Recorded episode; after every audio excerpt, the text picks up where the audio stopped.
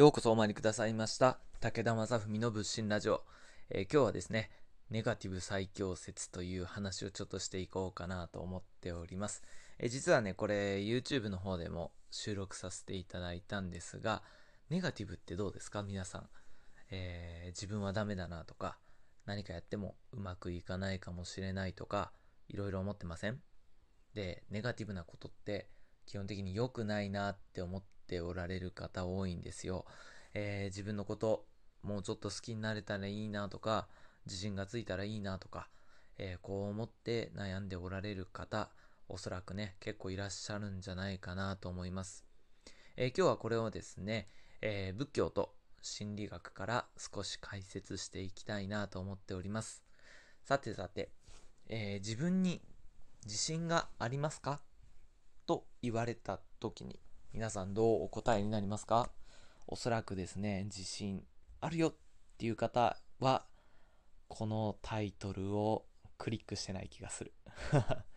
これを聞いてくださっている時点で、ここまで付き合ってくれた時点で、おそらく自分に自信がないとか、自分に何か嫌なことがあるってちょっとでもね、思っておられる方多いんじゃないかなと思うんですが、え実は心理学の研究で自信についてはいろんな調査がなされています。で、えー、聞いたことありますか？日本人の自尊感情、自信は低いんだっていうふうにこう言われてるんですが、こういう調査はね、いっぱいあるんです。えー、諸外国、アメリカ、中国、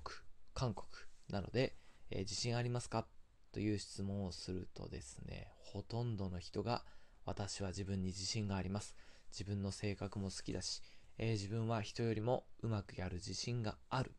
という人をですね、もう7割、8割、なんなら9割ぐらいの人が自信があると答えます。一方で、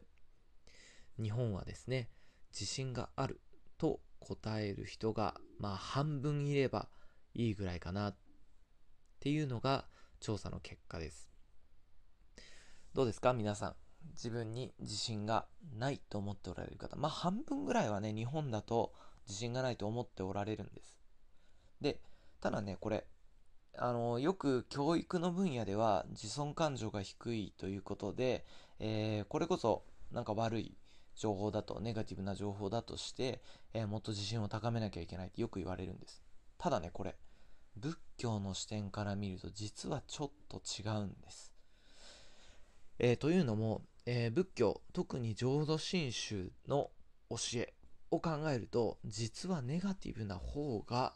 すごいんじゃないっていうような価値観も実はあるんです。悪人正気という言葉は聞いたことありますか？善人な表往生を遂ぐ言わんや悪人親ということで、えー、浄土真宗の開祖親鸞上人のお言葉でございます。でこれ何言ってるかっていうと仏様は善人、えー、善人いい人をね、えー、救うぐらいだったら悪人え、悪い人の方を先に、なおさら先に救うんですよ、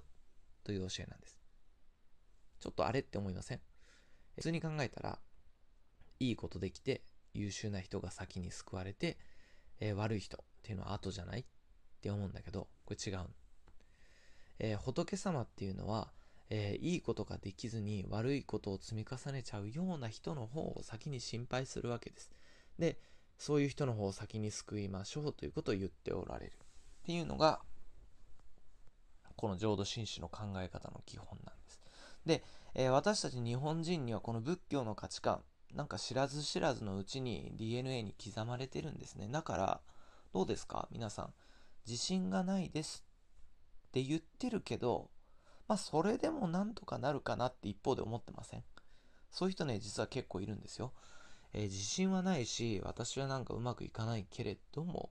まあなんとかなるかなっていう感覚。これね、実は日本にしかない感覚だと思うんです。で、ちょっと逆を想像してみたらよくわかるんですが、例えばね、日本である集団がいて、その中の8割とか9割の人が自分大好きで、私は自信がありますって言ってたら、どうですか？私たちの感覚からいくと逆に違和感あるんですよね。全員がポジティブ、全員が前向きっていうのはちょっと違和感がある。で、えー、これはね、多分おそらく仏教の文化が日本にはあるので、実は自分に自信がないっていうことを私たちは堂々と表現できるんです。これ、逆を言うと諸外国、アメリカ、中国、韓国のこの研究結果、これね、私は自信がないんですっていう隙を見せたら生きていけない雰囲気があるというふうに見ることもできますね。さあどうでしょう？えー、私たちはですね、自信がないということも、あの、うまくいかなかったらどうしようというふうに、こう、くよくよ言うことも、これ実はね、これが許されているのは、日本だから、仏教文化があるからかもしれません。これね、えー、これからですね、世の中ちょっと不安定になってきそうです。えー、自分の思い描いていたこと、ポジティブな幻想というのは、うまくいかない可能性が出てきました。そうなると、ネガティブに、えー、自分の弱みを見せられたりとか、うまくいかなかったらどうしようとか、えー、そういうところを考えている人の方が、もしかするとこれからの時代は最強になっていくかもねっていう話でございます。で、えー、今日はですね、えネガティブというテーマについて、え仏教と心理学から解説したんですが、このようにですね、仏教の視点から物事を見るといつもと違った角度から少し、えー、物事を考えることができます。えー、今後もこの仏心寺、えー、また YouTube の仏心チャンネルの方で、えこういったこと発信していきますので、えー、ぜひぜひ今後ともお参りいただけると嬉しいです。はい、えー、それでは最後までお聴きくださりありがとうございました。またのお参りをお待ちしております。